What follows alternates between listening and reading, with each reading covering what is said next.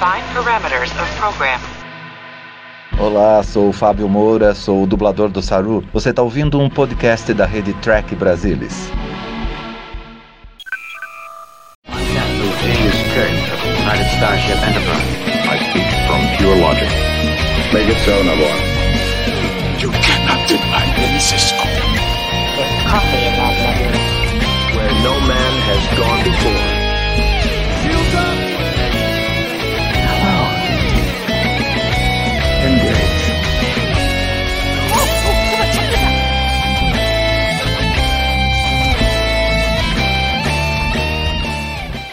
Olá, muito boa noite, seja bem-vindo. Eu sou Salvador Nogueira, estamos começando mais um Trek Brasilis ao vivo.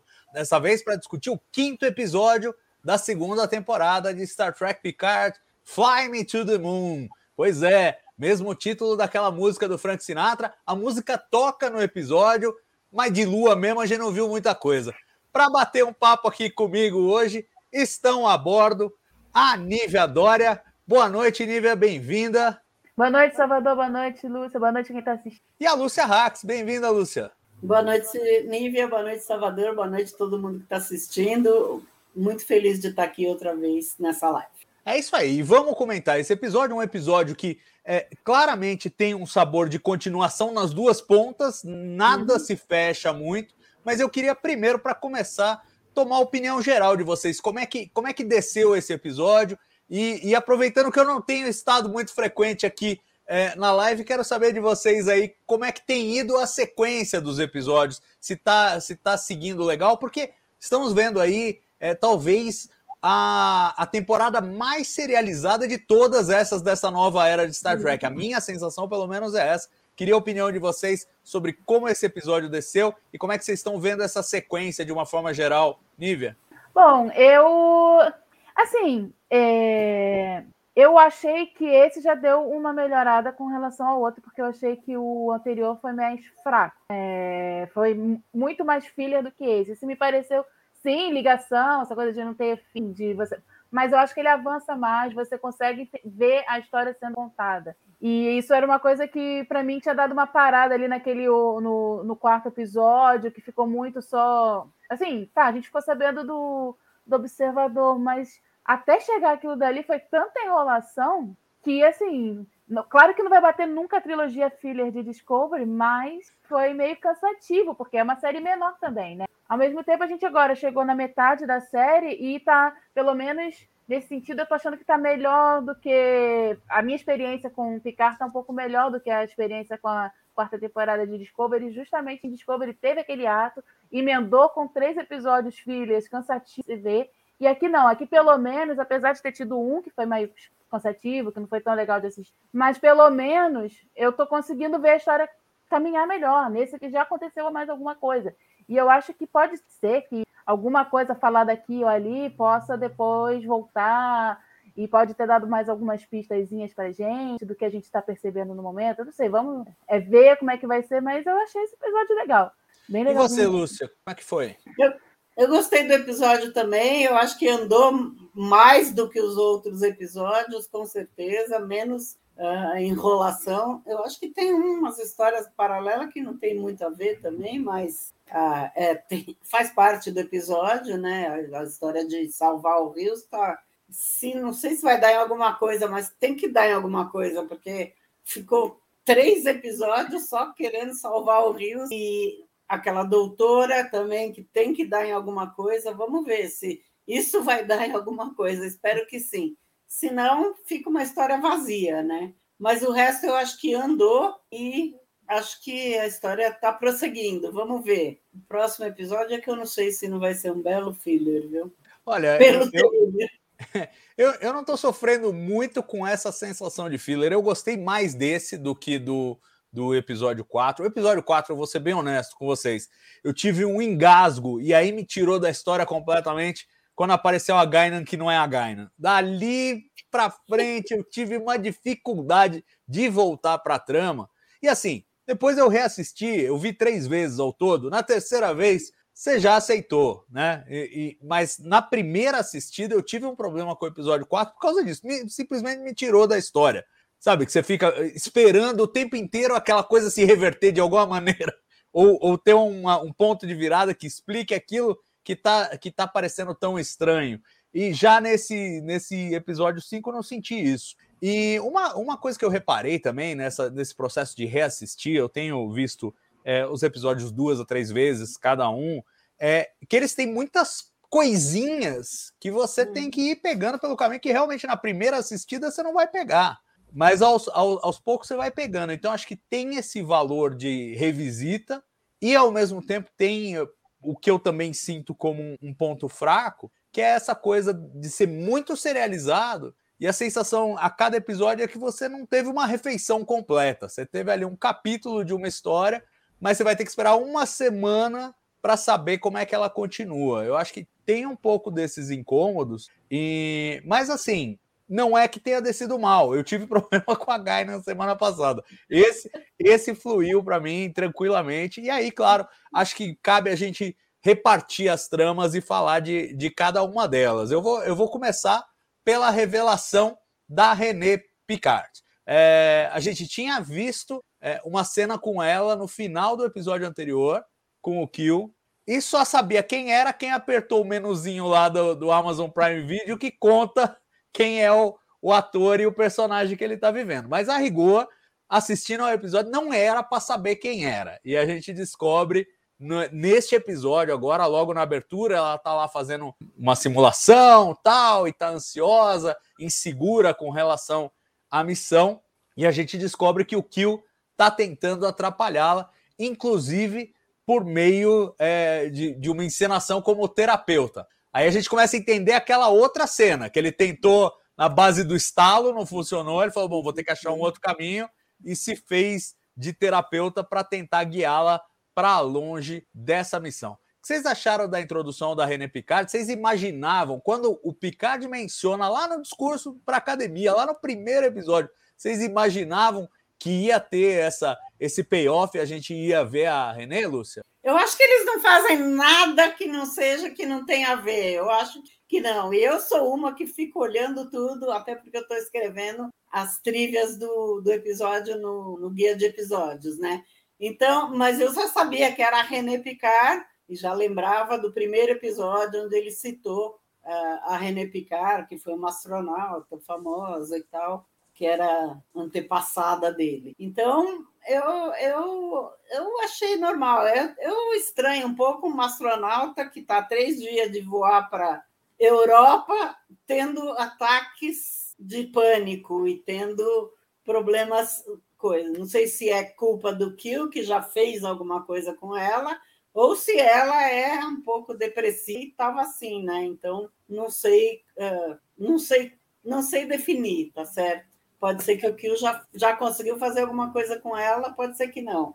Mas para mim não foi surpresa, porque eu já tinha, já tinha verificado isso, né? Então. É, eu, eu acho assim: se o Kill fez alguma coisa com ela, se justifica. Se não, Aí você tem que suspender muito a descrença, porque esses processos seletivos de astronauta, o cara São treina super... de um jeito super intenso e, e, passa por situações de pânico, passa por todo tipo de estresse psicológico antes de voar. Então, realmente, Exatamente. três dias antes de voar, se não tiver uma interferência externa, mas eu tô comprando que foi o que o Nívia. O que, que você achou? É, eu nem, na verdade, nem tinha pensado tanto que já tivesse interferido, mas pode ser, né? Porque realmente é esquisito o, uma pessoa com esse tipo de trabalho, que é um negócio tão complicado e que você coloca tanto a sua vida em risco, como é que você vai se dar o luxo de ter ataque de pânico a tão pouco tempo de viajar?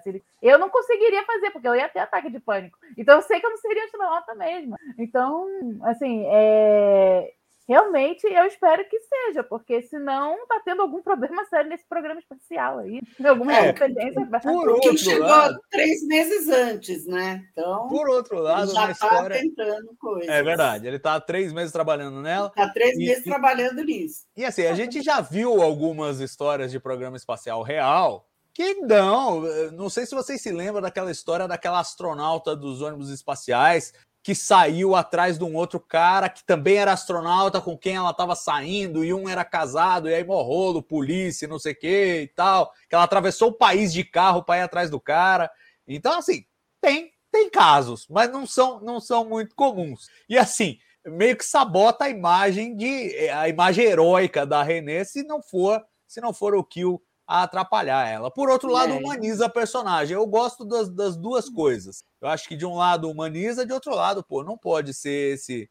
Né? E, eu, e eu tô um pouco preocupado porque eu acho que eles vão explorar isso. Do tipo, olha, às vezes a pessoa tá com uma crise de ansiedade ou uma crise de depressão, mas tá ali publicamente, como ela tá na, na festa, a gente viu, super relax, super numa boa. Quer dizer, a- as aparências muitas vezes enganam nessa situação. Eu acho que eles vão jogar um pouco com isso.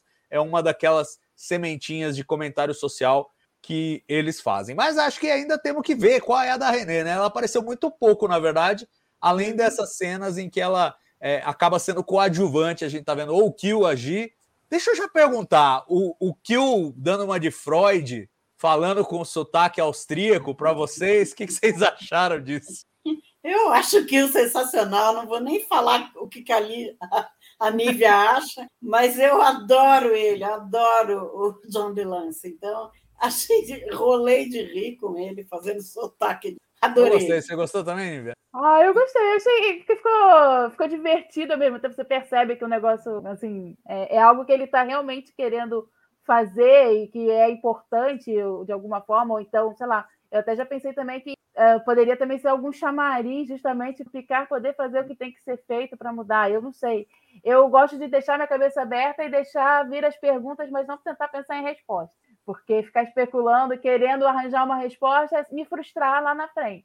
Eu vou embarcando no que eles estão querendo me, me mostrar ali. Mas É, é eu, eu me diverti né? muito e eu, e eu vi, e eu vi uma entrevista do Jonathan Frakes, que por sinal é quem dirige este episódio, o próximo episódio, e ele fala que foi uma coisa que ele e o John DeLance resolveram lá na hora, não estava no roteiro esse sotaque dele. Uma coisa que jogaram lá na hora. Ah, faz aí, vamos ver como fica. E acabaram ficando com Frakes é o melhor de todos, né? Nossa, É, pra mim, A- a falou sensa- Frakes, eu ah, vou adorar, eu sei que eu vou adorar. a sensação que me dá é que ele não tem medo de se divertir fazendo os episódios. Então ele, ele Verdade. corre riscos na direção que outros diretores talvez não fizessem, né? Então eu me lembro Verdade. aquela cena na segunda temporada de Discovery é, que a Tilly sai toda despirocada da enfermaria, ela corre para um lado, depois ela corre para o outro, que foi outra, outra, outro improviso com ele na direção, que tipo, não tinha aquilo no roteiro e fizeram, a cena ficou engraçada, entrou no episódio. E agora o sotaque, o sotaque do Kill também é muito na cara, mas eu gosto, porque é justamente é, é você saber rir de si mesmo um pouco ali na, na história, né? Eu é. me divirto muito. É, eu acho que E foi o, o Frank- o punk, o Frank punk no, dirigindo. foi o punk no ônibus desse episódio, né? Eu, eu Ah, achei que sim. foi mais ou Frank menos a mesma vibe. Foi o melhor do episódio passado. E o Foi muito muito à vontade, porque ele já está mais do que acostumado a dirigir isso, então ele vai ser. Acho Ele que daria para ter né? vários punks no ônibus com ele. E É, ele eu tô- não tem medo. Ele não eu tem medo, gosto- muito confiante. Tá me parecendo até que à medida que diminui um pouco o- a duração de- dos episódios, está melhorando também, porque eu acho que aqueles estava com os episódios muito chados, né? E estava dando margem para ter uns momentos meio, meu Deus, sabe o que eu tô assistindo? O episódio está tão bom, mas tem agora uma parte que não está arrastada. Então, Mas eu É. sempre acho, eu sempre acho que o episódio acaba quando você não espera que ele acabe. Tem uma, fala uma frase, você fala, vamos ver, e pof, acabou. Para ah, mim, mas isso eu achei sempre, que foi. sempre. Achei que foi o tempo perfeito e assim, e o, a direção do Frakes é, é outra coisa, É né? perfeito, É. é perfeito. Também, também tive essa sensação, gente, que o ritmo desse episódio funcionou muito bem e eu concordo com esse negócio da duração. Se você está fazendo uma história muito serializada, você tem que acabar antes da pessoa se encher, para ela Uhum. ficar ansiosa para ver o episódio da semana que vem, porque senão ela fala, putz, isso aqui já me encheu o saco, né? Então, assim, para quem se arrasta pelo episódio, realmente é duro uma história serializada, assim, mas para quem está curtindo, se você acaba um pouco, um, um pouquinho mais enxuto, é, eu acho que funciona melhor. Esse é um outro exemplo de que eu acho é, de que a segunda temporada de Picard está fazendo melhor do que os episódios do miolo de Discovery que tinham esse problema. Além de ser filler, eram extremamente longos. Esses não, esses não, não, não esquentam a cadeira, não. 40 minutos e estão e fora. Vamos, vamos pular de trama, vamos falar um pouco da situação que já vem se arrastando desde que eles chegaram a 2024, que é o Rios. Então o Rios foi lá, pro, vimos o Rios no ônibus da imigração, indo para não sei aonde. A impressão que dá é que vão dar sumiço nele, que não existe santuário nenhum na fronteira, vão simplesmente dar sumiço naquela gente toda. E aí tem uma discussão entre a Raf e a Sete sobre qual é o procedimento para resgatar o Rios. E a Raf, sempre impulsiva, e a Sete, não, calma, vamos fazer isso direito, convence ela, manda um pulso eletromagnético, pifa o ônibus, rendem os dois seguranças lá e resgatam o Rios. E aí eles voltam para a nave. E fica aquela sensação de para que isso tudo? E daí? Onde que isso nos levou? E eu pergunto a vocês, vocês acham que vai levar a algum lugar ou realmente foi só tipo, ah, para dar um passeio em Los Angeles e agora essa trama já foi? Ah, o especialista em Rios, não quer falar, não? Não, eu, eu adoro o Rio, vocês sabem disso. Mas eu acho que essa, essa história, eu já falei no começo, não tem muito, muito sentido, tá? Eu acho que a única coisa que pode acontecer com isso é aproveitarem alguma coisa aquela doutora fazer nos outros episódios. Porque senão é para mostrar que ele, algemado, usa o, o soco do, do, do Kirk, ele e o Pedro. Depois ele ainda fala para o Pedro: Ah, seu soco foi legal. Sabe? Então não, não, não Kirk teve. Não teve eu, eu acho que, hã? É, Kirk verdade, Fu. eles dois É, algemados us- usando o Kirk Fu e, e não, teve, não teve nada. E também eu tenho um cérebro de Spock, depois eu falo. Oba, beleza. Nívia, você acha que é por aí? Você acha que é, é a doutora Tereza que vai voltar para explicar por que, que nós perdemos tanto tempo com essa trama?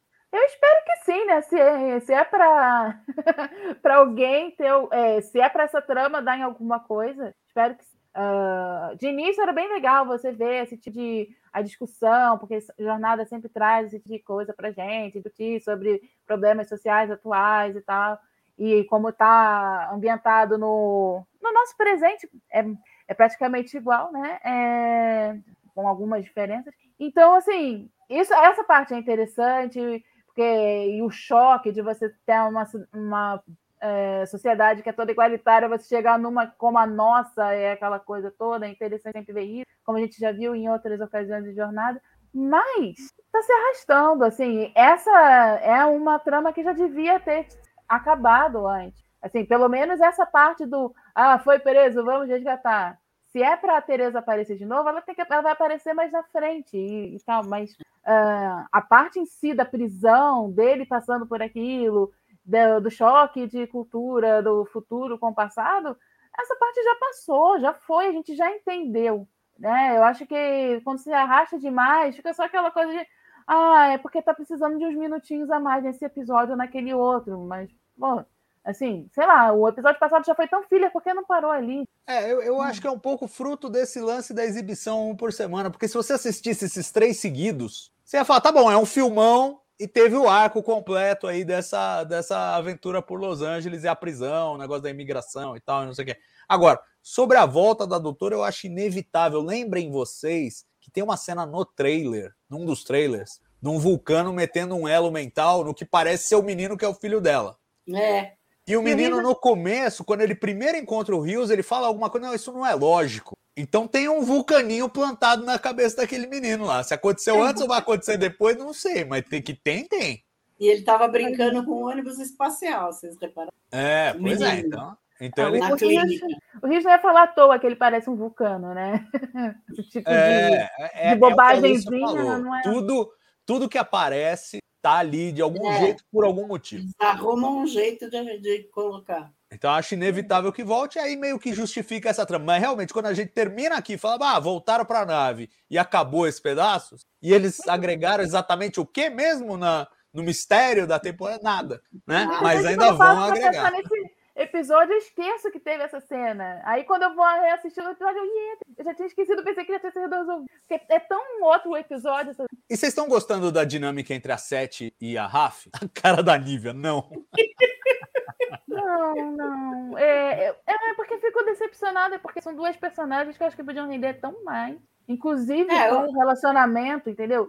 Eu acho que acaba. é, a a Raf tá chata. A, eu acho que podiam estar aproveitando melhor a questão da Sete nesse corpo humano dela, descobrindo a humanidade que ela nunca viu tanto assim, porque ela foi assimilada muito nova. Então eu acho que tudo isso poderia. É, a parte da Sete ser mais bem aproveitada, a parte da Raf também, porque tá, eu entendi que ela tá revoltada, ela tem essa questão toda de título materno, teve filho, aquela coisa toda. Mas, sério, assim, já tá tá chata. É, é, eu gostava muito da Rafa no início da, da primeira temporada, logo que ela apareceu. Ela me parecia ser uma personagem diferente, uma pessoa que foi, barra é, da frota estelar, mas que tem um pensamento um pouco diferente, faz as coisas um pouco de uma maneira alternativa. E aí ela virou simplesmente uma chata, que, que é a disponibilidade. E tal. E aí a, a Sete acaba ficando de babá, enquanto ela podia estar tendo um crescimento maior ainda. E ela, eu acho que a Sete merece. Eu não sou maior, eu não sou fã de Void, mas eu sei o quanto que a Sete, um, é importante para o universo, e dois, ela é uma boa personagem. A Jerry Ryan também merece. Assim, eu acho que ela consegue fazer um ótimo trabalho. Ah, eu, eu, vou, eu vou abrir divergência, porque eu, eu, eu gosto e eu, e eu tenho medo, eu teria medo. Eu, eu, concordo com você que tem muito a explorar, por exemplo, da Sete e esse lance dela não tá mais assimilada é, e como é que ela reage a isso. Eu acho que tem algumas coisas sutis disso, né? É, ela começa a perceber que o pessoal reage bem, reage bem a ela ao, ao século XXI, ela se adapta ao século XXI muito mais rápido que todo mundo. Uhum. E ela encontra um novo senso de, de, de eu, né, de, de auto, auto-percepção e tal. É uma coisa muito sutil, mas tá lá. O meu medo é se eles mergulhassem nisso e, e virasse um dramão. Que é um pouco o que eu acho que eles estão errando com a RAF. Aquela coisa de, ah, o Elnor, ah, o Elnor. Tá muito, é. Mas assim, é, tá. É, eu, o que eu tô querendo dizer assim, é, é, que eu acho que poderiam fazer mais por causa disso, mas eu tô percebendo as sutilezas. Mas, assim, acaba ficando, ela tá muito em função da Rafa, que já que tá chata, tá exagerada. Ela tá quase na, novela mexicana com a Rafa. Na verdade, ela tá segurando a Rafa, né? Porque a Rafa tá totalmente é, então, desequilibrada, né? Por é, causa mas, do Leonor. Então, mas eu acho é que ela tá fazendo esse papel. Esse, esse balanço, esse balanço, e ao mesmo tempo porque aí a gente vê umas cobranças da RAF do tipo, ah, você tá aí toda certinha, né? Mas uh, quando era no nosso relacionamento, você é que era fujona. A, a Seth fala uma frase neste episódio que, que dialoga um pouco com isso, que ela fala assim, é a hora que ela para o ônibus, ela fala, é, quando você tá parado, você tá vulnerável. Como que dissesse, é por isso que eu tô sempre na correria, é por isso que eu sou, eu sou patrulheira, eu não paro com ninguém, eu tal, não sei o quê. Ela tá falando um pouco dela mesma, mas é muito sutil. E eu, e eu uhum. gosto desse, porque assim, dá uma leveza. O, o que está funcionando, eu acho, aí, claro, cada um, cada um. O que está funcionando para mim é justamente num episódio que não tem começo e não tem fim, só tem meio. É, é, é, é a dinâmica das situações que vai tornar interessante, né? Aquela coisa da uhum. novela. Tipo, não está acontecendo nada, então os personagens e a interação entre eles é que tem que segurar o seu interesse de alguma maneira. E nesse sentido, eu acho que a, a a RAF e, e a SET funcionam para mim, embora eu ache que a RAF está um pouco exagerada. Mas cria esse balanço, cria esse equilíbrio do tipo a SET muito focada e a RAF muito despirocada. E aí a mistura, o mix é que, é que dá o sabor. É que a, a, Rafa tá despirocada demais e a Sete não tá tão. Assim, eu não acho que tá já tanto um equilíbrio assim. Eu acho que elas estão em níveis diferentes, uma de despirocamento e a outra de concentração, de foco. Não que a sete não é, seja focada. Ela está segurando a outra, que está completamente. Eu, eu, eu, eu não estou achando ruim. Então, é, mais ou menos. É, eu tenho dificuldade com esse relacionamento delas. Não, não tenho eu nada não, contra o relacionamento exatamente que seria delas, mas eu acho que nunca mostraram coisas sobre é, como elas chegaram a isso, sabe? Na outra temporada terminou ela simplesmente dando as mãos e a gente ficou assim, ué, mas só teve uma cena que talvez quando a Rafa foi é, algemar, sete, rolou um meio climinha, mas foi perdida no meio de um episódio. Então, assim, sei lá, eu, uh, eu não conheço elas como relacionamento, então me jogam no meio disso e eu fico assim, gente, tá, eu tô constrangida aqui, tô no meio do relacionamento de duas pessoas que eu não conheço. Como casal, eu conheço uma, conheço a outra, mas não tô entendendo de onde saiu isso. Esquisito. É a minha sensação. Ah, tudo bem. É, bom, o fato é, essa, essa, trama não foi a lugar nenhum até agora. Simplesmente patinou, patinou, patinou e não foi a lugar nenhum. Vamos falar de outro ponto. Essa sim parece estar avançando e de forma dramática e desesperadora, que é Jurati e Rainha Borg, que de repente também viraram uma espécie de casalzinho, mas muito psicótico.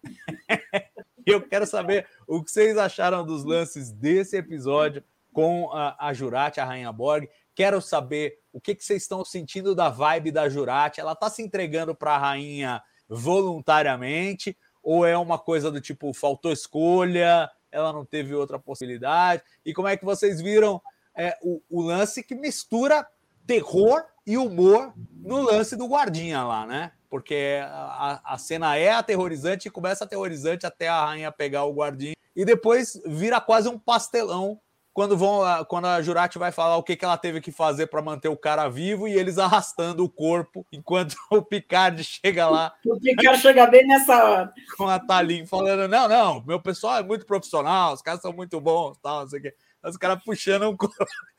Como é que vocês sentiram essa, esse contraste? Funcionou ou foi uma coisa. Meu, que, que, que história esses caras estão querendo contar? Porque é, é terror ou é comédia? Ou é. Qual é? Bom, Fiz 80 perguntas. Vamos falar da Jurati primeiro. Eu acho que é uma mistura de Vai. tudo, né?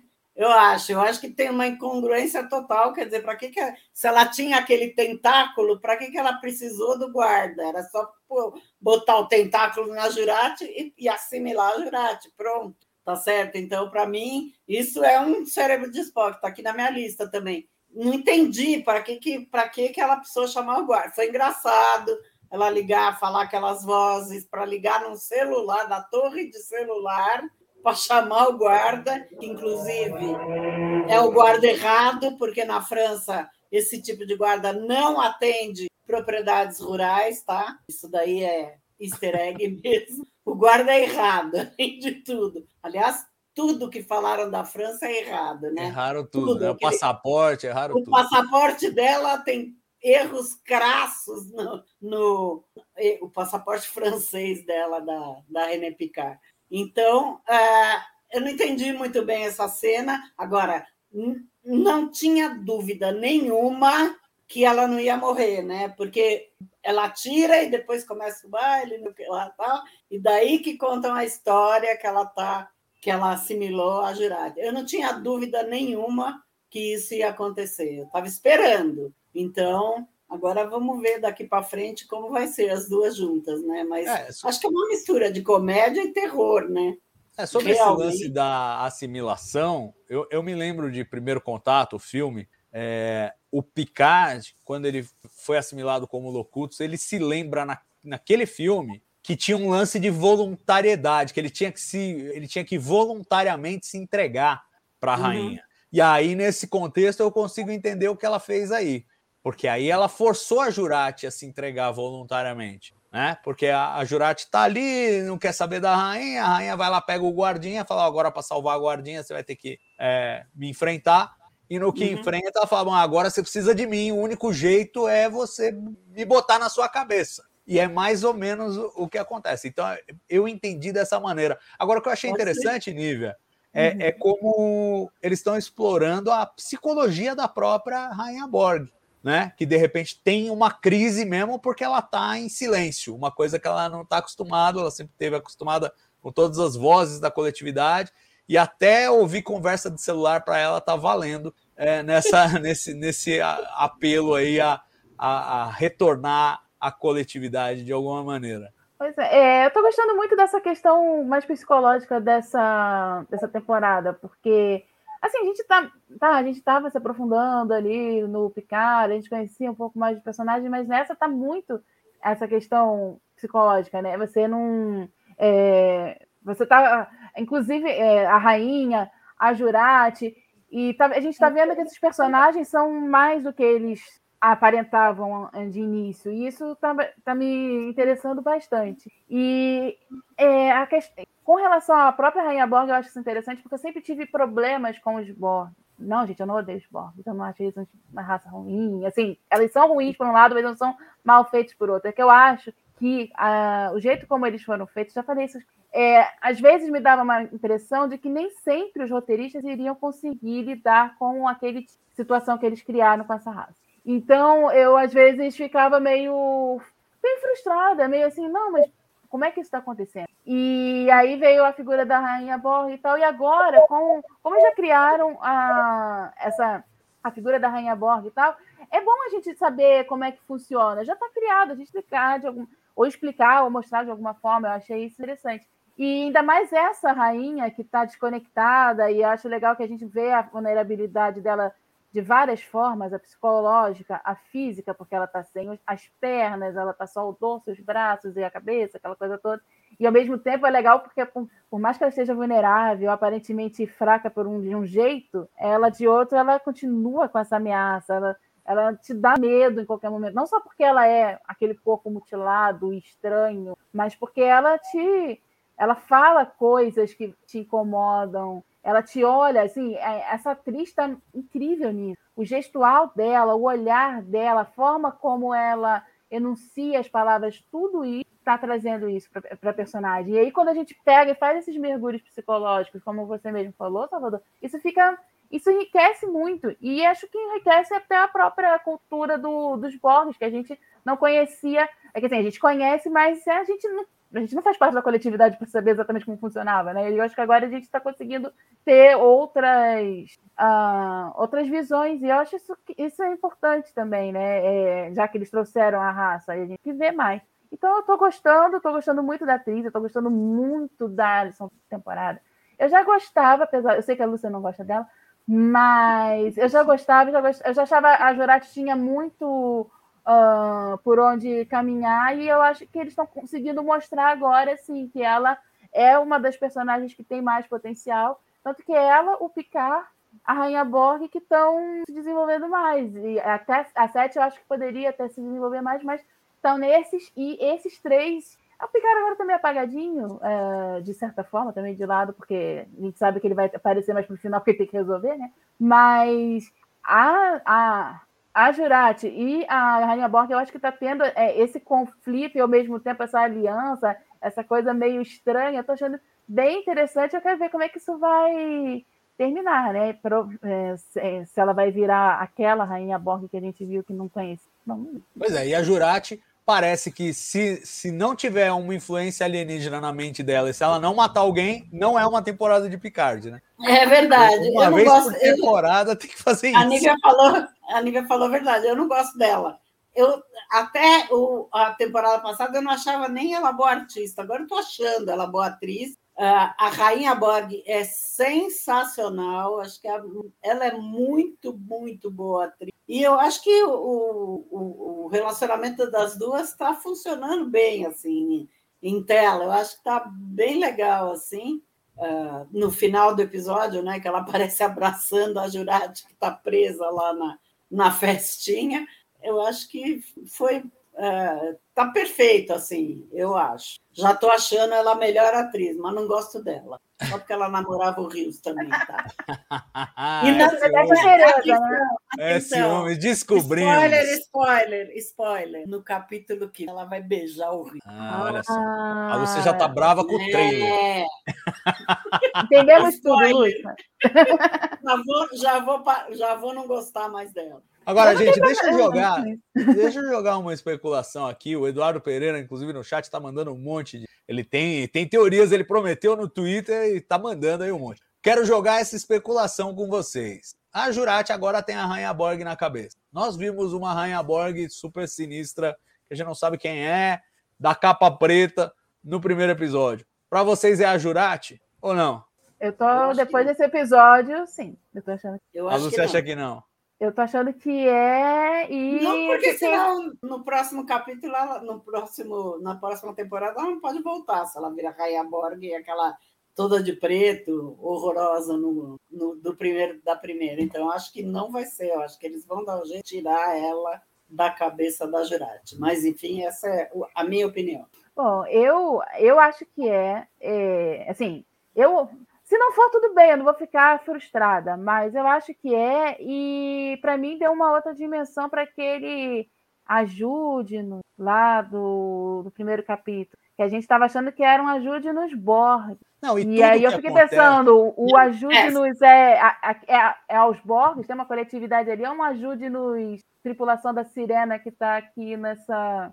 nessa ela, ela, ela, ela, disse que queria fazer parte da federação. Se, se, Picard terminar com, a, com os Borg parte da federação, eu vou ficar muito brava, sério mesmo. Não, o lance é o seguinte: tem muita coisa ali que grita Jurati, você olhando retrospectivamente. porque a Jurati foi a única que ficou os últimos episódios todos ouvindo o Picard contar a história do velho Chateau, lá de quando ele era moleque, não sei o quê.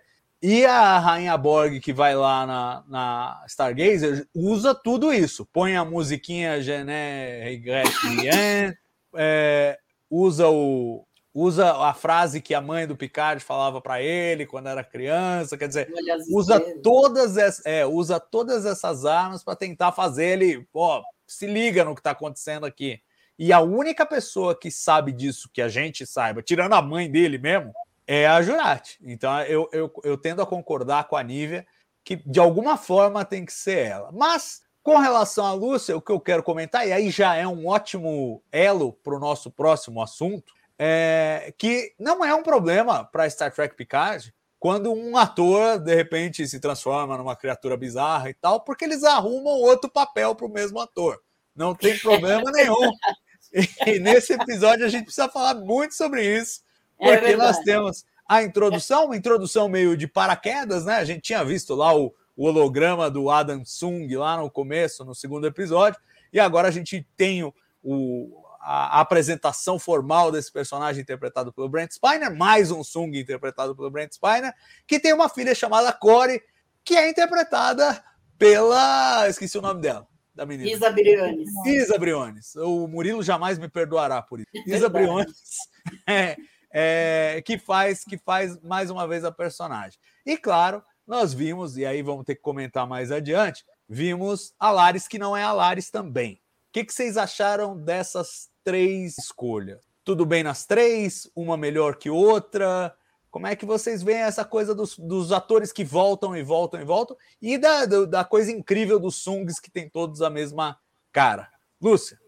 Eu adoro, eu adoro o Brent Spinner, então não, eu não ligo a mínima, acho lindo.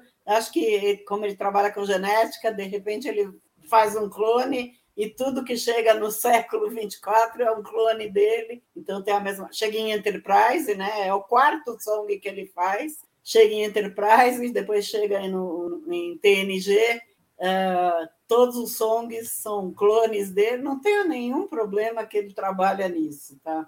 nenhum. A Isa Briones eu achei meio estranho, mas também chega lá o último song do, do final da temporada passada, fez as filhas a imagem e semelhança da Core, que é a filha dele agora, tá? Então acho que é uma memória que permaneceu e ele fez isso. A Você... filha do Data é diferente, mas filha, as filhas do Song, do Sung, são todas iguais. Tem três, ah, eu... né?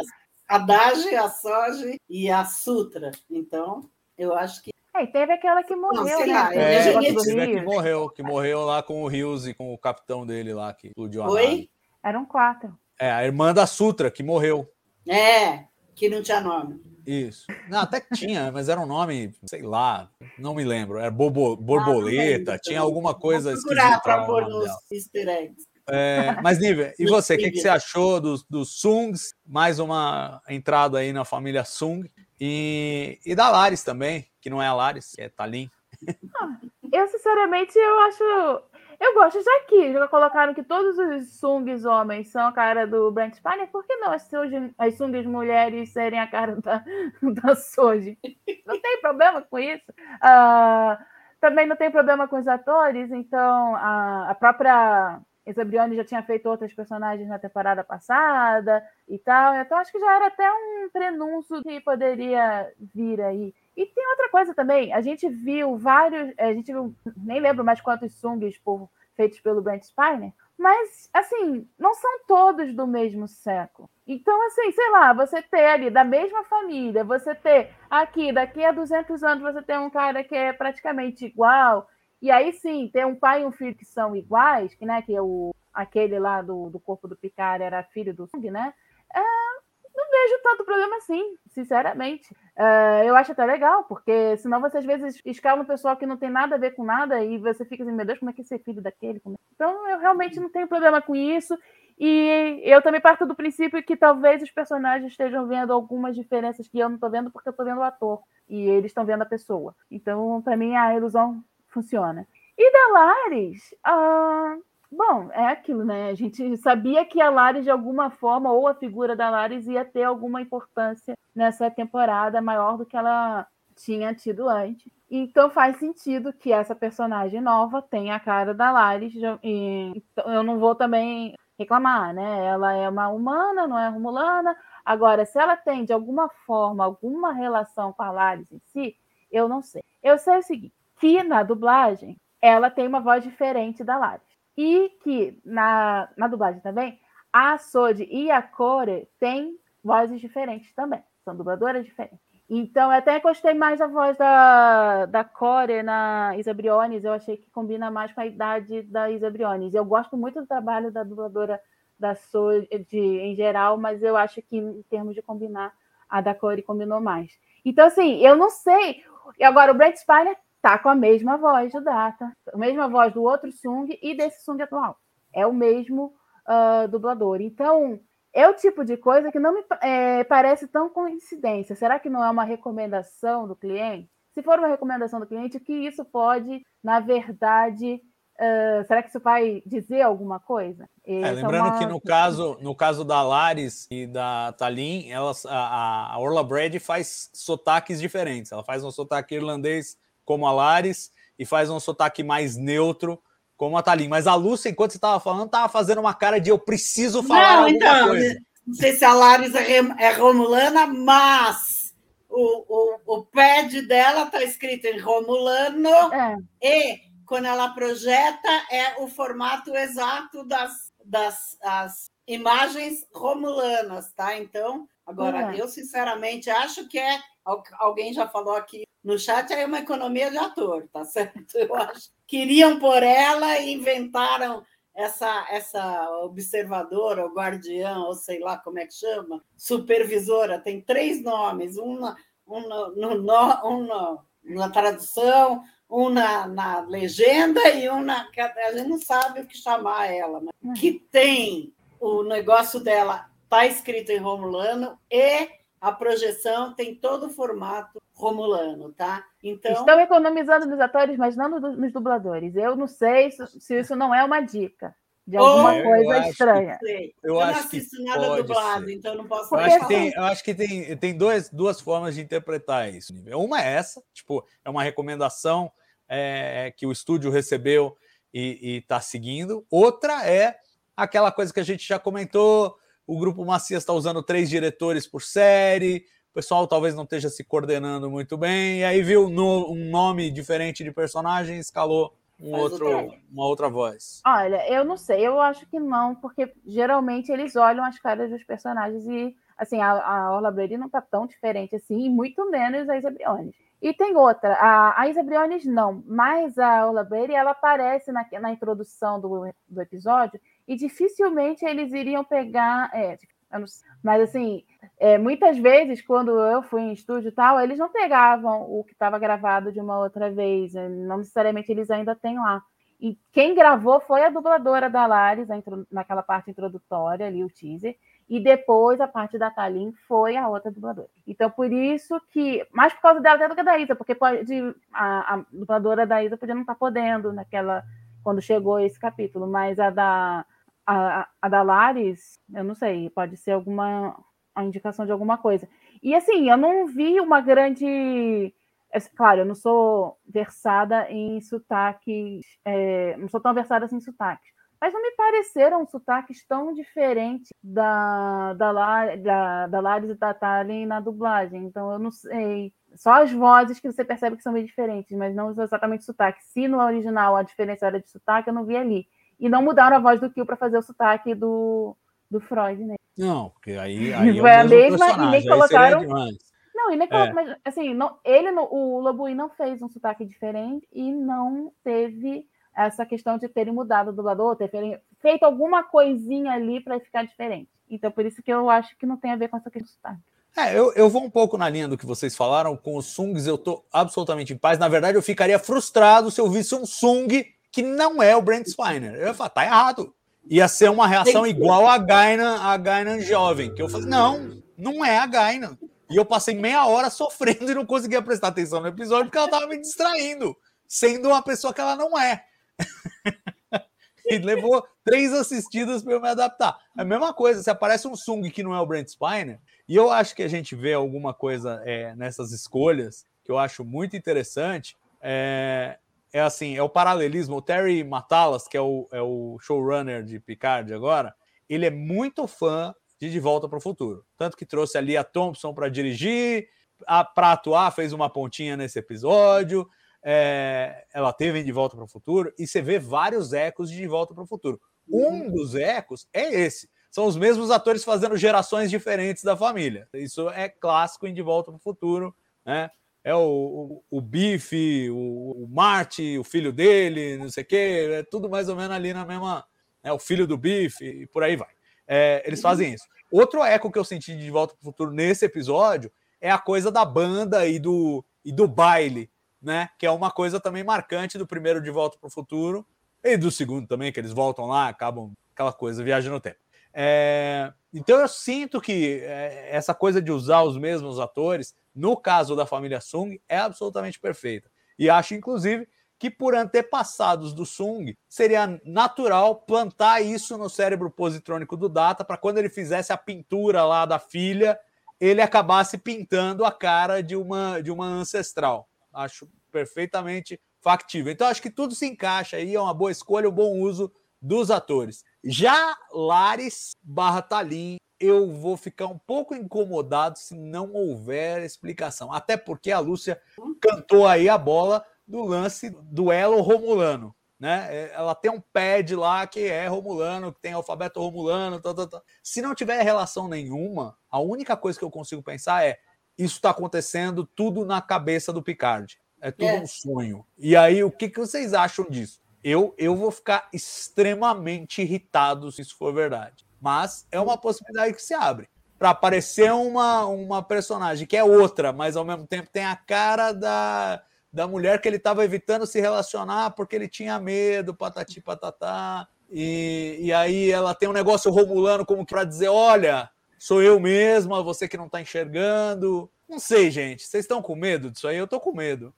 Eu não, não, não, acho que é sonho dele, não acho, eu, eu, eu acho que uh, vão explicar alguma coisa, tá certo? De tipo assim, puseram uma pessoa que o Picard conhece para poder ele se relacionar e salvar e coisa. Então, uh, acho que vai ter uma explicação. Não, não acho que é sonho, não, nem tinha pensado nisso. Sinceramente, eu acho que é real. E ela tem uma ligação romulana, com certeza, porque que aparece lá é um pé de Romulano e uma projeção totalmente romulana, né? Quando ela fica olhando a psicó, o, o psicólogo Kill, né? Fazendo a, a, o tratamento da René. Então, eu acho, eu não, não tinha pensado nisso de sonho. Eu acho que vai ter uma explicação. Eu acho que eles não põem nada sem ter uma explicação. Quer dizer, eles põem a René no discurso do primeiro episódio para depois chegar agora e a principal problema que o Kill quer causar é com a René e assim por diante. Então, acho que eles estão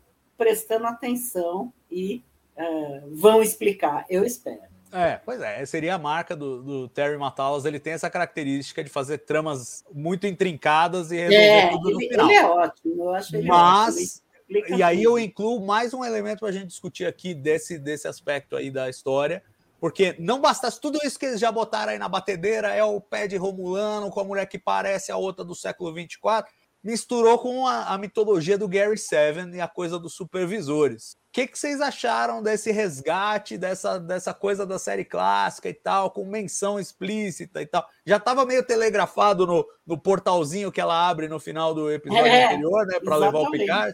E, e, agora a gente vê igualzinho, ela tem no cofre, igual, igual o Gary cofre. Seven é, no, no, no, no episódio Assignment Earth. É, então, assim, o que, que vocês acharam desse resgate, desse elemento da série clássica e como é que isso se mistura com o pé de Romulano e tal, e não sei o que? Nívia, tá sofrendo? Não, não tô sofrendo, não. é, mas, é, sei lá, eu achei interessante. Um, porque me fez é, assistir esse episódio e eu não tinha certeza se eu tinha assistido ou não. Uh, porque esse é um episódio que já teve mudança de voz na dublagem da VTI. E eu, na época, fiquei meio assim, não, a voz do Kiko Garcia Júnior, eu adoro o Marco Antônio, mas não, não tá não tá ornando isso, não. Mas assim, aí eu revi e aí é, é, muda completamente a experiência. Né? Ainda bem que eu vi. É, se, eu tivesse, é, se eu não tivesse assistido esse, é, esse episódio, eu ia ficar boiando bastante o que estava acontecendo. Quer dizer, eu ia aceitar o que estava acontecendo, mas eu não ia entender que tinha tanta coisa assim. E sinceramente, eu tô achando muito. Eu tô gostando muito que eles estão resgatando coisas da série clássica, ultimamente, série. Estão citando bastante e não estão só simplesmente colocando alguma coisinha escondida. Sabe? Você tem os easter eggs, sim, você vai ter uma coisinha ali escondida uh, no, em algum lugar ali visualmente, mas você também está tendo agora mais uh, explicitamente isso nos próprios discursos, porque às vezes eu ficava assim, tá, o, o que que era tão isso aquilo, fez tanta coisa, mas as pessoas estão esquecendo nas outras séries, né? Assim, não que não esquecesse totalmente, mas não se fala tanto assim, e eu estou gostando dessa de agora, essas séries de agora estão fazendo isso, trazendo essa homenagem, até porque é como eu já falei antes, é como ainda tem gente da série clássica viva, é sempre bom você estar tá rendendo as homenagens para essas pessoas, falando, olha, a gente lembra do que vocês fizeram. E é meio que não é só, olha, o Kirk fez isso, é o Shatner fez isso, o Nimoy fez isso, assim, o Nimoy acho que foi o mais é, homenageado em vida possível, continua sendo depois da morte. Então, acho isso tudo bem legal. E resgatar isso. Cara, você pega um episódio que não necessariamente todo mundo vai ter visto, porque muita gente começou a partir da nova geração, aí teve gente que começou só a partir de Discovery, então não vai ter visto isso, mas isso é legal para quem, para você resgatar e você estimular as pessoas a assistirem essas séries antigas e ver da onde veio tudo isso. Então eu gostei. E eu achei interessante. Eu achei que Ficou até, é, eu gostei porque assim, aumentou um pouco o que a gente sabia sobre esse pessoal do Gary Seven, e aí a gente agora, uhum. é, sei lá, fica mais, fica mais. dá vontade de ver, porque quando eu simplesmente assistindo o episódio do Gary Seven, talvez eu não tivesse tanto interesse em saber mais deles, mas vendo esse episódio, eu, peraí, o que, que esse pessoal tá fazendo por aí, né? É, que mundo será que eles agem? É, o que, que será que eles já fizeram, que eles tiveram que interferir para o curso normal das coisas. Então, eu, eu, eu realmente achei interessante ver isso e ter esse resgate e essa homenagem para Pois é, a essa altura, Lúcia, eu, eu, nessa época que a gente vive, né? Eu já estou esperando o spin-off dos supervisores e do Gary Seven. Na verdade, o episódio do Gary Seven era para ser um episódio piloto de um spin-off dos supervisores, tá? Que acabou não saindo. Então, eles levaram só 50 anos para colocar de novo os supervisores em Star Trek, tá? Mas era o, o, o Assignment Earth, né, que é o nome do episódio, era para ser um spin-off da série clássica que ia, uh, em que ia uh, apresentar os supervisores, o Gary Seven e etc. Tá? E acabou não saindo nunca. E você é, gostou do uso? Você achou que foi um resgate bacana? Eu achei que foi, achei que foi. Eu, eu gosto das. Eu sou, adoro meus easter eggs, né? Então eu gostei muito, gostei demais. Na, na, cena, na cena que o, o, o, o Sung está apresentando o projeto para aquela banca, eu me senti em casa, né? Porque eu muitas vezes fui da tal da banca e muitas vezes fui eu apresentando para uma banca. Então, eu achei assim. Um cientista maluco daquele você já pegou pela mas... frente, Lúcia? Oi? Um cientista maluco daquele você já pegou pela frente? Imagine por um não, momento que eu sou assim, Deus. Não. Maluco assim não. Lá, na... não sei se todo mundo sabe, mas eu fui professora universitária na USP 35 anos, então eu já passei por muitas situações iguais a essa. E, e minha especialidade é virologia. Não, mas não, o maluco não chegava nesse ponto de apresentar, a gente barrava antes e falava, melhor você não ir para não ser reprovado. Então, Tem um lá do seu departamento que ficou bem maluco aí recente, mas Tem um do meu departamento que é. sempre foi meio maluco completamente. Tá? Ele trabalhava no laboratório vizinho do meu só para você saber. Eu brigava Eita. com ele todos. Pois é, mas esse, é, esse é o papo interno aqui, nós não vamos esse é jogar. É não vamos falar quem é, não. É, bom, muita então gente temos, aí, temos, é. Eu gosto muito dessa introdução, só me preocupa isso, porque agora virou um suco de referências. É a cara da Laris com o pé de Romulano, que é supervisora do Gary Seven. como os caras vão resolver isso de forma significativa, que não seja só um, um easter egg, do tipo, ah, aí botamos e era uma supervisora. É, um, é, um, é uma trama difícil de resolver ali. Eles têm quatro episódios para desfazer, se não, espero que desfaçam a contento. Vamos, vamos é, conferir. E assim, a gente termina com a história do, do, do baile e, da, e do o que parece ser um Ocean's Eleven, né? Parece ser o. É, como chama esse nome em português, esse filme? Esqueci o nome do filme. Mas é tipo é, roubo do cassino. Só que não vai ser um roubo do cassino. É, eu não sei como é que eles vão executar isso aí, gente. Porque tudo que eles têm que fazer é ficar olhando e impedir ela de fazer uma doideira qualquer. É um negócio meio. Não sei o que vai acontecer É, no episódio por, por que isso vem. que eu acho que o próximo episódio vai ser uma enrolação. É, eu acho que corre esse risco. Porque não vai ter 11 muita homens e um segredo. olha. baile, É né? isso mesmo. 11 homens e um segredo é o nome em 11 português do Ocean's Eleven. É. Isso, isso mesmo. Pô, Obrigado, gente. O pessoal tá espertíssimo na live. tá já três responderam. Joinha É. também mandou. Beleza, é isso aí. O Heitor mandou a versão nossa. 11 trackers e um segredo. Boa, Heitor. É, pois é, eu não, eu não sei para onde vai. É, queria fazer especulações com vocês, mas antes das especulações, vamos fazer os momentos e aí a gente faz um, um arremate aí. Vamos começar pelo. Já que a Lúcia estava oferecendo aí, vamos com o cérebro de Spock.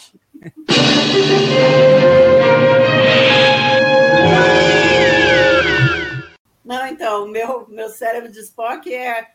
Eu, eu até anotei três cérebros de Spock, porque a Rainha Borg tinha tentáculos, por que ela não pegou a Jurati direto? Esse é um, tá? O outro, a, a Seven fala que não pode teletransportar o Rios, só que no capítulo anterior eles transportaram as teletransportaram as duas no meio de 800 policiais naquela cena, tá?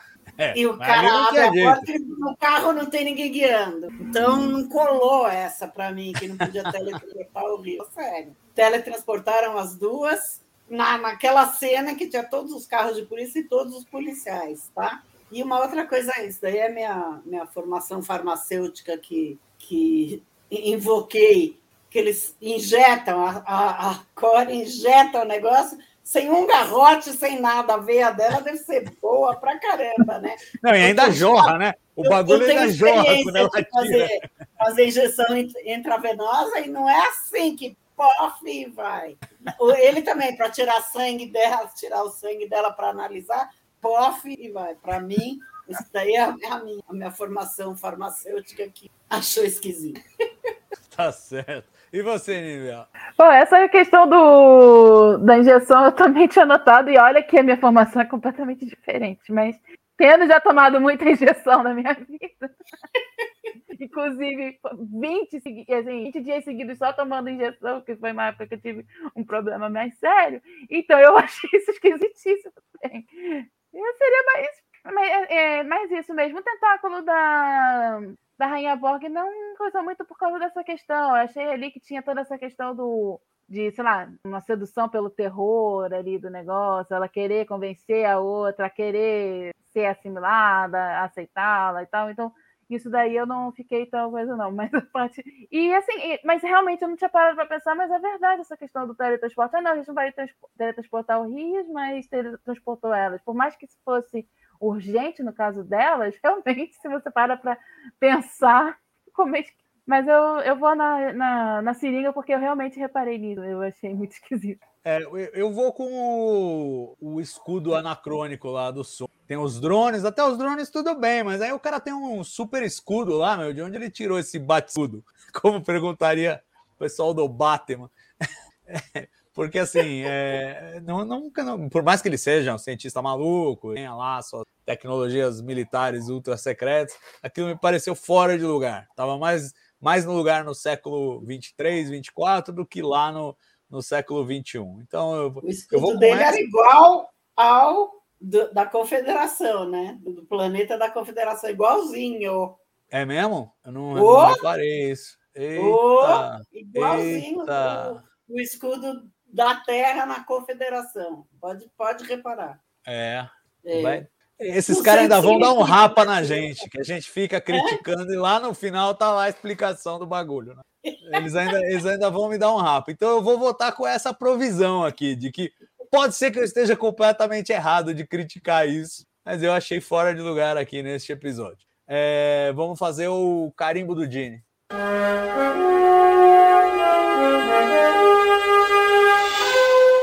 Gene carimbaria o que aí?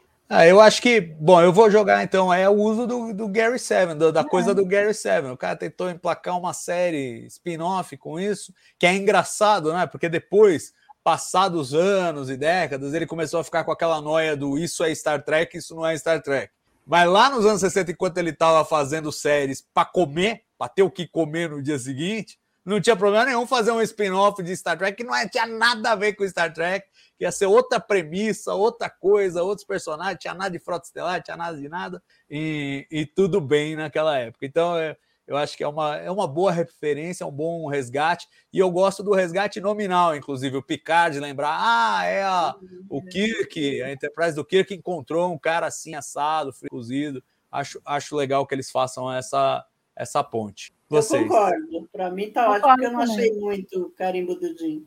Ah, concordo é, o também. não estava carimbando muito essa semana, não. Não estava. é, inclusive que, que menciona a série clássica acaba virando o carimbo do Dini, porque foi justamente o que ele criou, né? Assim, é, mas... Exatamente. Ah, só tem tu, vai tu mesmo. é, e vamos então pro chip de emoção.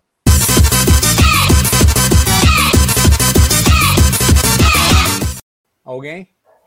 Para mim, a música sempre pega. A hora que começa aquele baile, começa a tocar Fly Me to the Moon, eu adorei. Eu adoro essa música, adoro Frank Sinatra. Essa música tem tudo a ver com a NASA, né? Porque ela foi tocada para acordar os astronautas da Apollo 10 e da Apollo 11. Então, é, para mim, a música sempre me pega, não tem jeito. Então, meu chip de emoção é esse. E uma outra coisa que eu achei bem legal também, que é a data de nascimento da René Picard, era o dia que lançaram o filme Primeiro Contato, do qual o Frakes também era uh, diretor, tá? Então é uma homenagem que eu achei assim muito legal. Eu acho que foi uma homenagem de última hora, porque depois você olha aquele passaporte tem uma data Tem duas datas, é, tem, tem, duas, duas datas. datas. tem uma data em cima e uma data embaixo. Mas uh, eu achei legal a, a homenagem ao Frakes e ao primeiro contato, um filme sensacional. Achei divertido. E, e você, Nível? Bom, eu assim, é, em termos de alguma cena que me tenha me causado uma grande emoção, além de ver tantas vezes o Kill, foi bom ter visto várias cenas. Uh, mas assim, pegando é, um chip de emoção em, em si, não, não tenho certeza se eu tenho.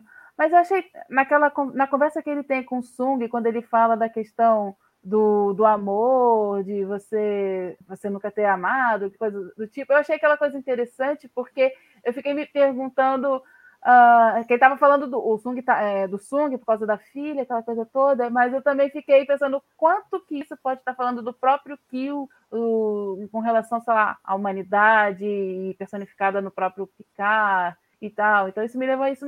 Eu não fiquei exatamente emocionada, mas me fez lembrar e é o mais próximo de de emoção que realmente tive. Apesar de eu ter gostado muito do, do, episódio, eu não tive um momento emocional com ele. Mas essa parte dessa conversa me colocou uma pulguinha assim, porque principalmente na primeira vez que eu assisti, que eu assisti em inglês, com a legenda em inglês, e sei lá, alguma coisa do jeito que o que o Delance falou me levou a pensar, a ficar com essa coisa na cabeça. É, eu, eu pro chip de emoção eu vou com, eu acho que com a trama que tá me movendo mais psicologicamente, que é da Jurati com a Rainha Borg.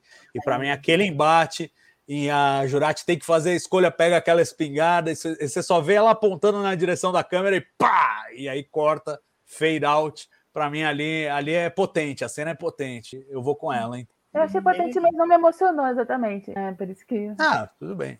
É... Bom, e agora para terminar, gente, é, é, a gente precisa fazer algumas especulações, porque parece, tudo se encaminha para que a missão do Picard seja realmente manter a René na, no projeto Europa. Essa é o, é, o, é o que eles têm que fazer, é o que dá a impressão que o Kill está tentando sabotar e é o que eles têm que manter. Mas ao mesmo tempo tem essa trilha do Adam Sung, que começa a entrar, e o Kill, quando vai conversar com ele, fala: Ah, depois você é, vai me fazer um favor, tal. Ele fala, isso vai nos ajudar, ou alguma coisa assim. Ele fala us, ele fala, tipo, vai me servir e vai te servir também.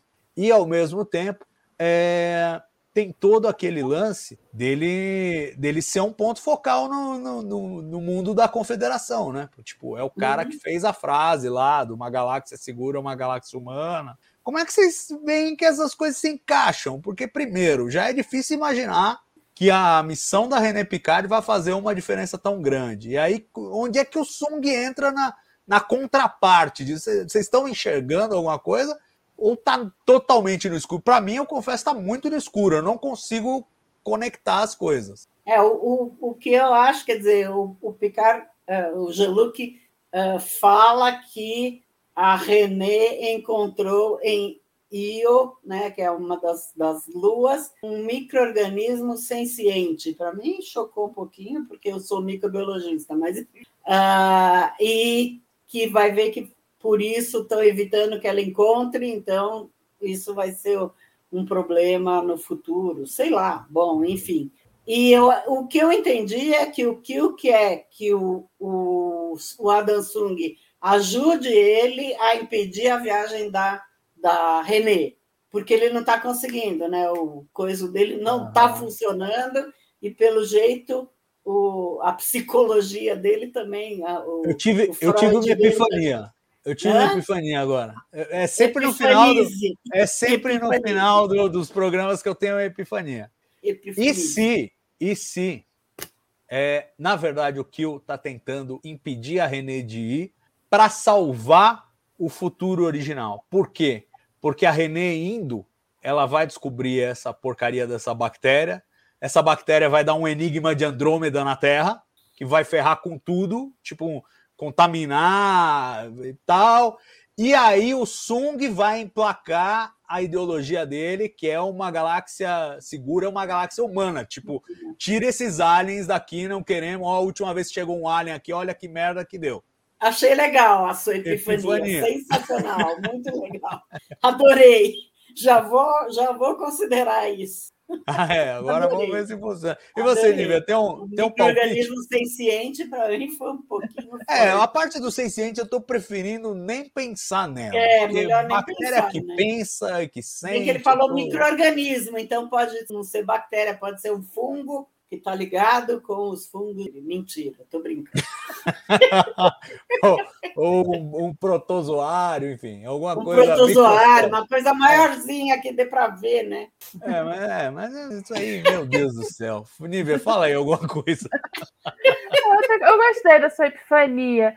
Eu sei, mas assim, eu, como já falei, eu não gosto muito de tentar encontrar as respostas. Eu gosto de me perguntar meio o que está acontecendo. E eu não sei, eu, eu fico muito com a impressão, pode até ser que não seja, mas de, de que o Kill, é, eu não sei se ele de fato quer impedir ou quer fazer alguma coisa, ou se ele quer instigar o Picard a fazer determinada coisa que tem que ser feita e que o Picard a, acaba a, amarelando para fazer. É, porque eu fico sempre me voltando para aquela conversa que ele teve no, no início do episódio 2, e a toda aquela coisa que foi mostrada no capítulo 1. Mas ele não foi. Se a gente está falando que as menores coisas não estão no, nos episódios à toa, um episódio inteiro falando do, do medo do Jean-Luc, do dever, do, do medo que ele tem de, de assumir os sentimentos mais pessoais, o amor e não sei o que, tal, tal, tal. E aí a conversa do Kill com ele, que fala muito sobre isso, e aí não ter. Mas, então, minha cabeça sempre volta para isso e eu fico sempre imaginando que, que, que ele, na verdade, está tentando fazer, está é, tá fazendo várias coisas para ver se o Picard faz o que tem que fazer, tentando contrariar ele, porque ele sabe que o Picard não vai querer fazer o que ele realmente está querendo que ele faça. Então, às vezes, ir fechando o cerco para ver se o Picard faz alguma coisa assim. É muito é, mais do que está na minha cabeça. Agora, o Sung, eu, eu não sei, né? Parece que tem cota para o Brad Spiner aparecer em Picard. Tipo, se tem Picard, tem data. Então, eu não sei. É, mas, ao mesmo tempo, é sempre tão bom ver o, o. É, é sempre interessante pensar também que essa, como essa família Sung é meio perturbadinha, né? que trabalha com a genética, trabalha com essa coisa positrônica, sempre dá sempre essa impressão de querer fazer o ser perfeito e tal, e de procurar essa, um, sei lá, um futuro, uma coisa que ali vai ser, vai ter na confederação ter esse lema do, da galáxia segura uma galáxia humana, e ao mesmo tempo com muitos servos que são justamente androides, não sei o quê. Então, caramba, é, eu não sei como é que isso tudo vai se encontrar. Mas a gente tem certeza que se encontra porque a gente viu o futuro da confederação e estava ali. Né? É. E, É, eu, eu acho que eu quero ver como é que vai misturar isso tudo e, e virar que a gente. É, eu, eu- eu não acho que a experiência. solta, eu acho. É, eu acho que a experiência da gente rever essa temporada, depois chegar no final, voltar lá no começo e assistir Tudo, tudo, a, a, a quantidade de ans que a gente vai fazer ao longo dos episódios, dos primeiros episódios. Tipo, ah, era isso então. Ah, então era isso. É, vamos começar a ligar tudo. Mas nesse momento, eles, eles fizeram de forma, acho que bem sucedida, essa coisa de criar múltiplos mistérios. Eu acho que isso tem que ser elogiado nessa temporada de Picard, porque, por exemplo, pega a quarta temporada de Discovery, era um grande mistério que os caras arrastaram até o episódio 11 e 12 para começar a responder. E você ficava, e aí, não vai entregar? Aqui, Com pelo três menos, episódios filler, com uma... aqui eles vão pendurando uma coisa que leva na outra, que leva na outra. Então, no episódio 3, você sai falando, bom, quem é, quem é o observador? No episódio 4, você fala, bom, qual é o. é, qual é a desses caras? Ou onde é que vai dar o Rios? Ou por que, que o, Sung tem um papel nessa história? O que está acontecendo com o Kill que perdeu? Parece que está perdendo os poderes. É, tem várias perguntas, que os episódios vão evocando e vão meio que te levando adiante sem você falar, putz, os caras estão me enrolando, em vez de me dar aquela resposta que eu estou esperando Uhum. desde o episódio 1. Né? E eu acho que nesse sentido ela é mais bem sucedida. Mas ainda assim, sinto que é uma, uma temporada muito mais para a gente ver de batelada, né? Binge watching, do Aham. que assistir picadinha assim, um por semana. A gente vai ficando meio angustiado. Não sei vocês, eu fico um pouco. Eu É fico isso? também. Eu fico, a hora que acaba, você fala, como assim? Agora só semana que vem. Não, não, não. Não, os dois primeiros dava. eh, Eu acho que numa boa para assistir a cada semana, até porque eles eram gigantescos e tal. Principalmente o, dois, eu achei que ficou. Assim, mesmo não sendo eh, necessariamente maior, mas eu achei que ele ficou parecendo maior por causa do. Tem um momento que fica meio enrolando ali, aquela parte do picar ameaçando eh, com a pistola na cabeça da Rainha Borg, não acontecendo nada. Pô, fazia um discurso, fazia alguma coisa diferente, aquilo ali ficou cansativo. Ah, sei lá. Mas assim, ah, mas esses outros realmente dá para, eu acho que a gente vai pegar para ver tudo de uma vez só. Eu, minha experiência com a primeira temporada melhorou muito quando eu fiz isso. Eu revi um pouco antes dessa segunda para poder para poder resenhar melhor, para poder me lembrar melhor dos personagens e muita coisa que eu não tinha gostado funcionou melhor. Ah, não vou dizer que é a minha melhor, é, que é a minha temporada preferida de jornada, a primeira temporada de Picar, mas ela é bem melhor realmente para assistir desse jeito. E fica muito lançando do jeito que eles estão lançando, fica cansativo. Nessa segunda temporada, talvez os dois primeiros episódios funcionassem bem semanal, mas os outros, é, realmente, quando a gente pegar para maratonar, eu acho que vai fazer mais sentido. Ou então, e também vai ter cena que vai parecer redundante, eu acho que a gente vai ficar assim, pô, cara, por que, que não resolveu alguns Sempre minutos tem, né? Ah, Bom, agora o que- próximo episódio se chama Two of One, dois de um, que me parece uma referência ao drama da Jurati que tem a Rainha Borg na cabeça. Pergunto a vocês, pode falar de outros personagens também? Pode falar, de repente, do menininho com o vulcano na cabeça? Pode falar, de repente, é, da, da Laris, que é a, a Talin? Enfim, essas dualidades que estão aparecendo ao longo da série? Ou vocês acham que é só a Jurati mesmo e é só isso aí? O que me ocorreu foi totalmente diferente. Era dois picar. A Renê e o Ah, olha, também Isso é o que- foi o funciona. que me ocorreu quando eu vi o título do episódio. Dois picar. Ah, Também e os dois com algum problema psicológico sério, né? É, Traumas É, os, dois, os dois estão com medo, né? O Picard tinha o medo da- do relacionamento e ela tem o medo da missão. Os dois É, eles- então. eles- eles precisam foi enfrentar o seu medo, o isso me é- Isso foi exatamente o que me ocorreu no... quando eu vi o título. pode no ser. trailer você vê muitas cenas do Picard conversando com ela, com a Renê.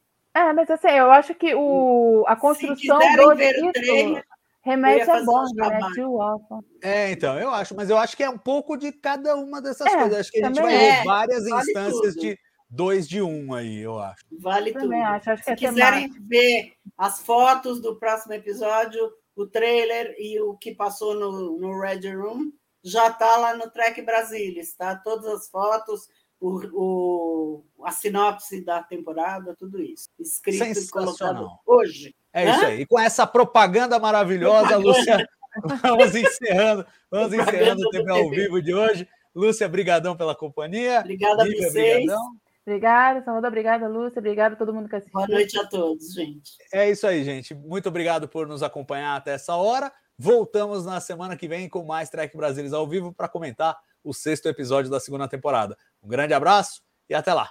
Tchau. from Pure Logic. Make it so, Navarro. You cannot deny me, Cisco. There's coffee in that letter. Where no man has gone before.